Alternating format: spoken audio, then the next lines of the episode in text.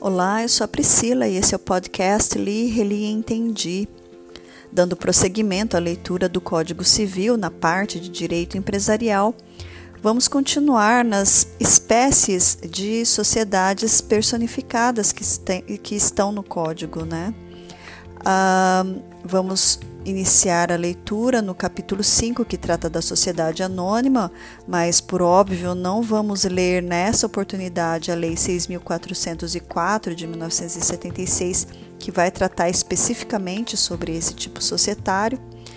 Vamos ler sobre a sociedade incomandita por ações, as sociedades coligadas, a liquidação da sociedade, Vamos ler sobre a transformação, incorporação, fusão e cisão das sociedades no capítulo 10, na sociedade dependente de autorização no capítulo 11 e vamos finalizar a nossa leitura deste, deste título, né, do título 2, no artigo 1141. Então vem comigo.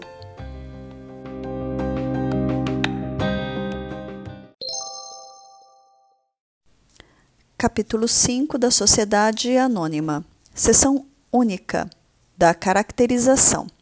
Artigo 1088. Na sociedade anônima ou companhia, o capital divide-se em ações, obrigando-se cada sócio ou acionista somente pelo preço de emissão das ações que subscrever ou adquirir. Artigo 1089. A sociedade anônima rege-se por lei especial aplicando-se-lhe nos casos omissos as disposições deste Código. Como já dito, esta lei específica, essa lei especial, é a Lei 6.404 de 1976. Capítulo 6 da Sociedade Incomandita por Ações. Artigo 1090 a sociedade incomandita por ações tem o capital dividido em ações, regendo-se pelas normas relativas à sociedade anônima, sem prejuízo das modificações constantes deste capítulo, e opera sob firma ou denominação. Artigo 1091. Somente o acionista tem qualidade para administrar a sociedade e, como diretor, responde subsidiária e ilimitadamente pelas obrigações da sociedade. Parágrafo 1. Se houver mais de um diretor, serão solidariamente responsáveis depois de esgotados os bens sociais. Parágrafo 2. Os diretores serão nomeados no ato constitutivo da sociedade, sem limitação de tempo, e somente poderão ser destituídos por deliberação de acionistas que representem no mínimo dois terços do capital social. Parágrafo 3. O diretor destituído ou exonerado continua durante dois anos responsável pelas obrigações sociais contraídas sob sua administração. Artigo 1092. A Assembleia Geral não pode, sem o consentimento dos diretores, mudar o objeto essencial da sociedade, prorrogar-lhe o prazo de duração, aumentar ou diminuir o capital social criar debêntures ou partes beneficiárias. Capítulo 7 da Sociedade Cooperativa. Artigo 1093. A sociedade cooperativa reger-se-á pelo disposto no presente capítulo, ressalvada a legislação especial. Artigo 1094. São características da sociedade cooperativa. Inciso 1 variabilidade ou dispensa do capital social. Inciso 2. Concurso de sócios em número mínimo necessário a compor a administração da sociedade sem limitação de número máximo. Inciso 3. Limitação do valor da soma de cotas do capital social que cada sócio poderá tomar. Inciso 4 intransferibilidade das cotas do capital a terceiros estranhos à sociedade, ainda que por herança. Inciso 5. Quórum para a Assembleia Geral funcionar e deliberar, fundado no número de sócios presentes à reunião e não no capital social representado. Inciso 6. Direito de cada sócio a um só voto nas deliberações tenha ou não a capital a sociedade e qualquer que seja o valor de sua participação. Inciso 7. Distribuição dos resultados proporcionalmente ao valor das operações efetuadas pelo sócio com a sociedade, podendo ser atribuído juro fixo ao capital realizado. Inciso 8. Indivisibilidade do fundo de reserva entre os sócios, ainda que em caso de dissolução da sociedade. Artigo 1095. Na sociedade cooperativa, a responsabilidade dos sócios pode ser limitada ou ilimitada. Parágrafo 1 é limitada a responsabilidade na cooperativa em que o sócio responde somente pelo valor de suas cotas e pelo prejuízo verificado nas operações sociais, guardada a proporção de sua participação nas mesmas operações. Parágrafo 2. É ilimitada a responsabilidade na cooperativa em que o sócio responde solidária e ilimitadamente pelas obrigações sociais. Artigo 1096. No que a lei for omissa, aplicam-se as disposições referentes à sociedade simples, resguardadas as características estabelecidas no artigo 1094. Capítulo 8 das Sociedades Coligadas, artigo 1097. Consideram-se coligadas as sociedades que, em suas relações de capital, são controladas, filiadas ou de simples participação na forma dos artigos seguintes. Artigo 1098. É controlada, inciso 1, a sociedade de cujo capital outra sociedade possua a maioria dos votos nas deliberações dos cotistas ou da Assembleia Geral e do poder de eleger e o poder de eleger a maioria dos administradores. Inciso 2 a sociedade cujo controle referido no inciso antecedente esteja em poder de outra, mediante ações ou cotas possuídas por sociedades ou sociedades por esta já controladas. Artigo 1099. Disse coligada ou filiada à sociedade de cujo capital outra sociedade participa com 10% ou mais do capital da outra, sem controlá-la. Artigo 1100. É de simples participação a sociedade de cujo capital outra sociedade possua menos de 10% do capital com direito de voto. Artigo 1101.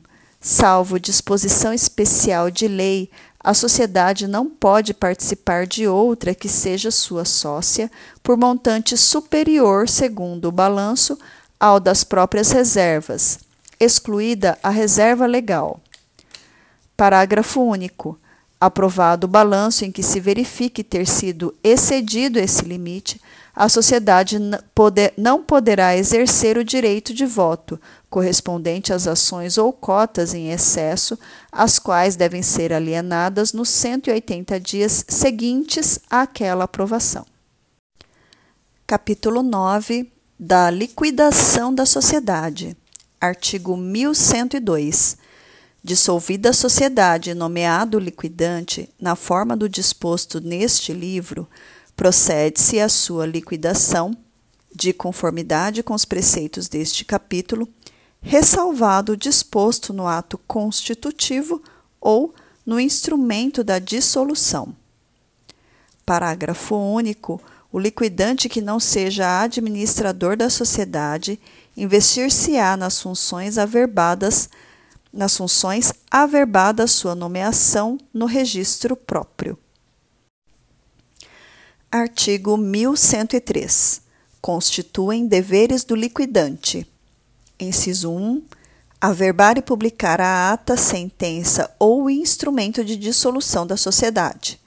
Inciso 2 arrecadar os bens, livros e documentos da sociedade onde, onde quer que estejam. Inciso 3. Proceder, nos 15 dias seguintes ao da sua investidura e com a assistência, sempre que possível, dos administradores a elaboração do inventário do balanço geral do ativo e do passivo. Inciso 4. Ultimar os negócios da sociedade, realizar o ativo, pagar o passivo e partilhar o remanescente entre os sócios ou acionistas. Inciso 5.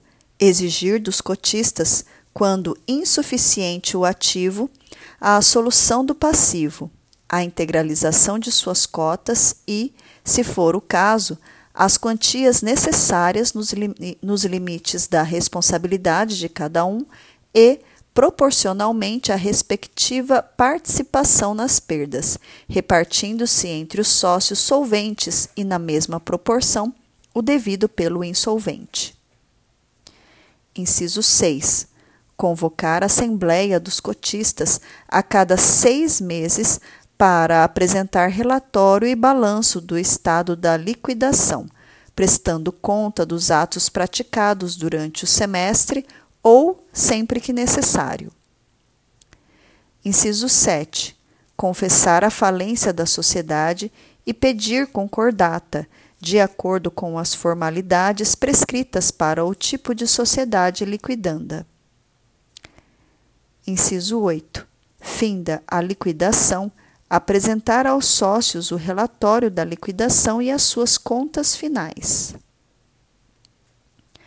Inciso 9. Averbar a ata da reunião ou da assembleia ou o instrumento firmado pelos sócios que considerar encerrada a liquidação. Parágrafo único. Em todos os casos, documentos ou publicações, o liquidante empregará a firma ou denominação social, sempre seguida da cláusula em liquidação e de sua assinatura individual com a declaração de sua qualidade. Artigo 1104. As obrigações e a responsabilidade do liquidante regem-se pelos preceitos peculiares às dos administradores da sociedade liquidanda. Artigo 1105. Compete ao liquidante representar a sociedade e praticar todos os atos necessários à sua liquidação, inclusive alienar bens móveis ou imóveis, transigir, receber e dar quitação. Parágrafo único. Sem estar expressamente autorizado pelo contrato social ou pelo voto da maioria dos sócios, não pode o liquidante gravar de ônus reais os móveis e imóveis, contrair empréstimos, salvo quando indispensáveis ao pagamento de obrigações inadiáveis, nem prosseguir, embora para facilitar, a liquidação na atividade social. Artigo 1106. Respeitados os direitos dos credores preferenciais, pagará o liquidante as dívidas sociais proporcionalmente, sem distinção entre vencidas e vincendas, mas, em relação a estas, com desconto. Parágrafo único. Se o ativo for superior ao passivo, pode o liquidante, sob sua responsabilidade pessoal, pagar integralmente as dívidas vencidas. Artigo 1107. Os sócios podem resolver por maioria de votos antes de ultimada a liquidação, mas, depois de pagos os credores, que o liquidante faça rateios por antecipação da partilha, na medida em que se apurem os haveres sociais. Artigo 1108 pago o passivo e partilhado remanescente, convocará o liquidante Assembleia dos Sócios para a prestação final de contas. Artigo 1109. Aprovadas as contas, encerra-se a liquidação e a sociedade se extingue ao ser averbada no registro próprio a ata da Assembleia. Parágrafo único. O dissidente tem o prazo de 30 dias a contar da publicação da ata, devidamente averbada para promover a ação que couber. Artigo 1110. Encerrada a liquidação, o credor não satisfeito só terá direito a exigir dos sócios, individualmente, o pagamento do seu crédito até o limite da soma por eles recebida em partilha e a propor contra o liquidante ação de perdas e danos. Artigo 1111. No caso de liquidação judicial, será observado o disposto na lei processual. Artigo 1112. No curso de liquidação judicial, o juiz convocará, se necessário, reunião ou assembleia para deliberar sobre os interesses da liquidação e as, e as presidirá, resolvendo sumariamente as questões suscitadas. Parágrafo único. As atas das assembleias serão, em cópia autenticada, apensadas ao processo judicial. Capítulo 10 da transformação, da incorporação, da fusão e da cisão das sociedades. Artigo 1113. O ato de transformação independe de dissolução ou liquidação da sociedade e obedecerá aos preceitos reguladores da Constituição e inscrição próprios do tipo em que vai converter-se. Artigo 1114. A transformação depende do consentimento de todos os sócios, salvo se prevista no ato constitutivo, caso em que o dissidente poderá retirar-se da sociedade, aplicando-se no silêncio do estatuto ou do contrato social o disposto no artigo 1031. Artigo 1115. A transformação não modificará nem prejudicará em qualquer caso os direitos dos credores. Parágrafo único. A falência da sociedade transformada somente produzirá efeitos em relação aos sócios que, no tipo anterior a eles estariam sujeitos, se o pedirem os titulares de créditos anteriores à transformação, e somente a estes beneficiará. Artigo 1116. Na incorporação, uma ou várias sociedades são absorvidas por outra que lhes sucedem todos os direitos e obrigações, devendo todas aprová-la na forma estabelecida para os respectivos tipos. Artigo 1117. A deliberação dos sócios da sociedade incorporada deverá aprovar as bases da operação e o projeto de reforma do ato constitutivo. Parágrafo 1. A sociedade em que houver de ser incorporada tomará conhecimento desse ato e, se o aprovar, autorizará os administradores a praticar o necessário à incorporação, inclusive a subscrição em bens pelo valor da diferença que se verificar entre o ativo e o passivo. Parágrafo 2. A deliberação dos sócios da sociedade incorporadora compreenderá a nomeação dos peritos para a avaliação do patrimônio líquido da sociedade que tenha de ser incorporada. Artigo 1118. Aprovados os atos da incorporação, a incorporadora declarará extinta a incorporada e promoverá a respectiva averbação no registro próprio. Artigo 1119. A fusão determina a extinção das sociedades que se unem para formar sociedade nova que a elas sucederá nos direitos e obrigações. Artigo 1120. A fusão será decidida na forma estabelecida para os respectivos tipos, pelas sociedades que pretendam unir-se. Parágrafo 1.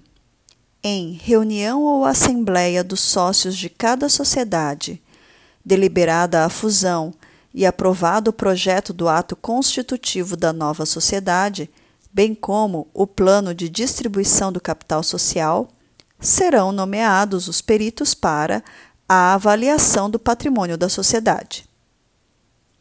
Parágrafo 2. Apresentados os laudos, os administradores convocarão reunião ou assembleia dos sócios para tomar conhecimento deles decidindo sobre a constituição definitiva da nova sociedade. Parágrafo 3. É vedado aos sócios votar o laudo de avaliação do patrimônio da sociedade de que façam parte. Artigo 1121. Constituída a nova sociedade, aos administradores incumbe fazer e inscrever no registro próprio da sede os atos relativos à fusão. Artigo 1122.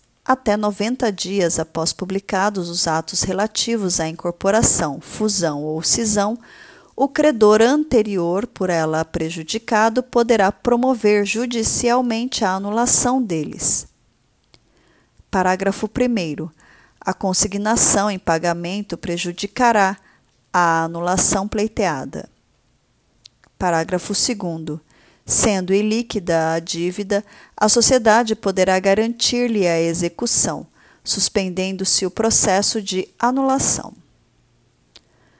Parágrafo 3. Ocorrendo no prazo deste artigo a falência da sociedade incorporadora, da sociedade nova ou da cindida, qualquer credor anterior terá direito a pedir a separação dos patrimônios para o fim de serem os créditos pagos pelos bens das respectivas massas. Capítulo 11 da Sociedade Dependente de Autorização. Seção 1. Disposições Gerais. Artigo 1123. A sociedade que dependa de autorização do Poder Executivo para funcionar reger-se-á por este capítulo, sem prejuízo do disposto em lei, lei especial. Parágrafo único. A competência para a autorização será sempre do Poder Executivo Federal. Artigo 1124. Na falta de prazo estipulado em lei ou em ato do poder público, será considerada caduca a autorização se a sociedade não entrar em funcionamento nos 12 meses seguintes à respectiva publicação. Artigo 1125. Ao Poder Executivo é facultado a qualquer tempo cassar a autorização concedida à sociedade nacional ou estrangeira que infringir, a dispo, infringir disposição de ordem pública ou praticar atos contrários aos fins declarados no seu estatuto. Seção 2 da Sociedade Nacional. Artigo 1126 é nacional a sociedade organizada em conformidade com a lei brasileira e que tenha no país a sede de sua administração. Parágrafo único.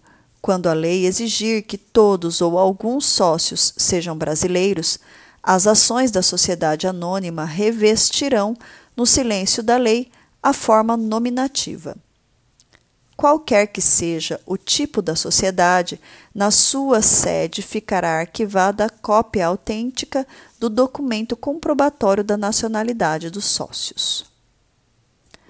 Artigo 1127. Não haverá mudança de nacionalidade de sociedade brasileira sem o consentimento unânime dos sócios ou acionistas. Artigo 1128 o requerimento de autorização de sociedade nacional deve ser acompanhado de cópia do contrato assinada por todos os sócios ou, tratando-se de sociedade anônima, de cópia autenticada pelos fundadores dos documentos exigidos pela lei especial. Parágrafo único. Se a sociedade tiver sido constituída por escritura pública, bastará juntar-se ao requerimento a respectiva certidão. Artigo 1129. Ao Poder Executivo é facultado exigir que se procedam às alterações ou aditamento no contrato ou no estatuto, devendo sócios ou, tratando-se de sociedade anônima,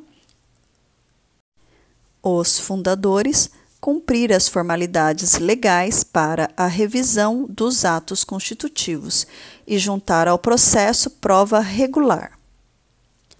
Artigo 1130.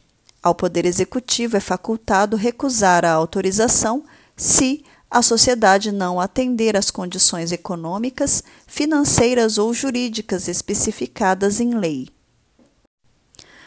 Artigo 1131. Expedido decreto de autorização, cumprirá a sociedade publicar os atos referidos nos artigos 1128 e 1129 em 30 dias no órgão oficial da União, cujo exemplar representará prova para a inscrição no registro próprio dos atos constitutivos da sociedade. Parágrafo único. A sociedade promoverá também no órgão oficial da União e no prazo de 30 dias a publicação do termo de inscrição. Artigo 1132. As sociedades anônimas nacionais que dependam de autorização do Poder Executivo para funcionar não se constituirão sem obtê-la, quando seus fundadores pretenderem recorrer à subscrição pública para a formação do capital. Parágrafo 1. Os fundadores deverão juntar ao requerimento cópias autênticas do projeto do Estatuto e do prospecto. Parágrafo 2. Obtida a autorização e constituída a sociedade, proceder-se-á à inscrição dos seus atos constitutivos. Artigo 1133. Dependem de aprovação as modificações do contrato ou do estatuto de sociedade sujeita à autorização do Poder Executivo, salvo se decorrerem de aumento do capital social em virtude de utilização de reservas ou reavaliação do ativo. Seção 3 da Sociedade Estrangeira. Artigo 1134. A sociedade estrangeira, qualquer que seja o seu objeto, não pode, sem autorização do Poder Executivo, funcionar no país, ainda que por estabelecimentos subordinados, podendo, todavia, ressalvados os casos expressos em lei, ser acionista de sociedade anônima brasileira. Parágrafo 1. Ao requerimento de autorização devem juntar-se: inciso 1 prova de, que se, de se achar a sociedade constituída conforme a lei de seu país. Inciso 2. Inteiro teor do contrato ou do estatuto. Inciso 3. Relação dos membros de todos os órgãos de administração da sociedade com nome, nacionalidade, profissão, domicílio e, salvo quanto a ações ao portador, o valor da participação de cada um no capital da sociedade. Inciso 4. Cópia do ato que autorizou o funcionamento no Brasil e fixou o capital destinado às operações no território nacional. Inciso 5. Prova de nomeação do representante do Brasil com poderes expressos para aceitar as condições exigidas para a autorização. Inciso 6. Último balanço. Parágrafo 2. Os documentos serão autenticados de conformidade com a Lei Nacional da Sociedade Requerente, legalizados no Consulado Brasileiro da respectiva sede e acompanhados de tradução em vernáculo. Artigo 1135. É facultado ao Poder Executivo para conceder a autorização estabelecer condições convenientes à defesa dos interesses nacionais. Parágrafo único. Aceita as condições, expedirá ao Poder Executivo decreto de autorização, do qual constará o montante de capital destinado às operações no país, cabendo à sociedade promover a publicação dos atos referidos no artigo 1131 e no parágrafo 1 do artigo 1134. Artigo 1136. A sociedade autorizada não pode iniciar sua atividade antes de inscrita no registro próprio do lugar em que se deva estabelecer. Parágrafo 1. O requerimento de inscrição será instruído com exemplar da publicação exigida no parágrafo único do artigo antecedente, acompanhado de documento do depósito em dinheiro em estabelecimento bancário oficial do país do, do capital ali mencionado. Parágrafo 2. Arquivados esses documentos, a inscrição será feita por termo em livro especial para sociedades estrangeiras, com número de ordem contínuo para todas as sociedades inscritas. inscritas. No termo constarão: inciso 1, nome, objeto, duração e sede da sociedade no estrangeiro. Inciso 2, lugar da sucursal, filial ou agência no país. Inciso 3, data e número do decreto de autorização.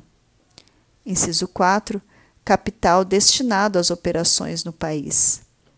Inciso 5, individuação do seu representante permanente. Parágrafo 3 inscrita a sociedade promover-se-á a publicação determinada no parágrafo único do artigo 1131.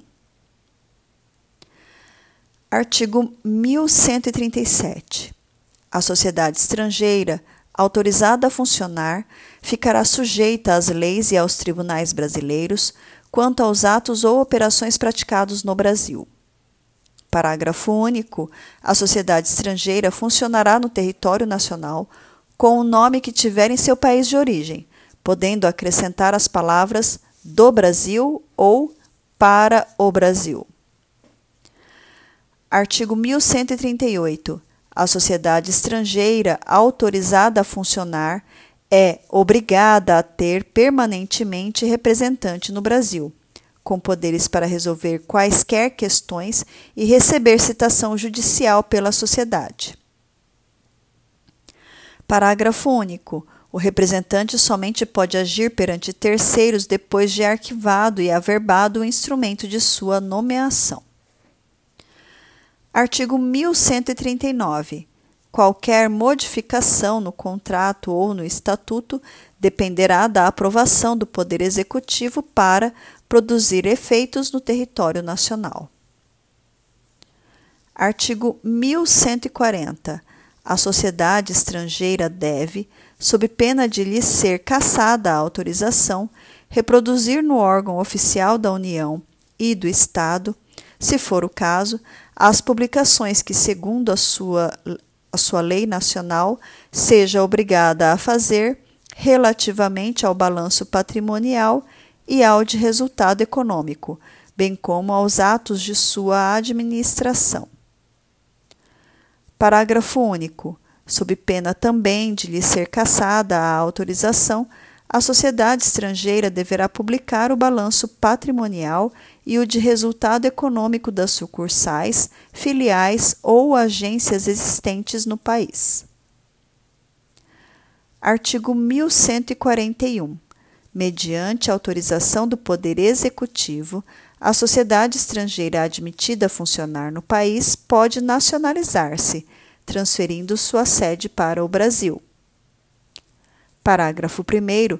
Para o fim previsto neste artigo, deverá a sociedade, por seus representantes, oferecer com o requerimento os documentos exigidos no artigo 1134 e, ainda a prova da realização do capital, pela forma declarada no contrato ou no estatuto e do ato em que foi deliberada a nacionalização. Arti parágrafo 2. O Poder Executivo poderá impor as condições que julgar convenientes à defesa dos interesses nacionais. Parágrafo 3. Aceitas as condições pelo representante, proceder-se-á, após a expedição do decreto de autorização, à inscrição da sociedade e publicação do respectivo termo.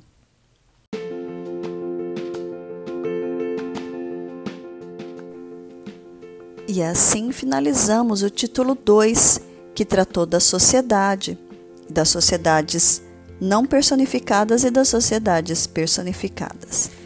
No próximo episódio, entraremos no título 3, que tratará do estabelecimento. Obrigada por sua companhia e até a próxima!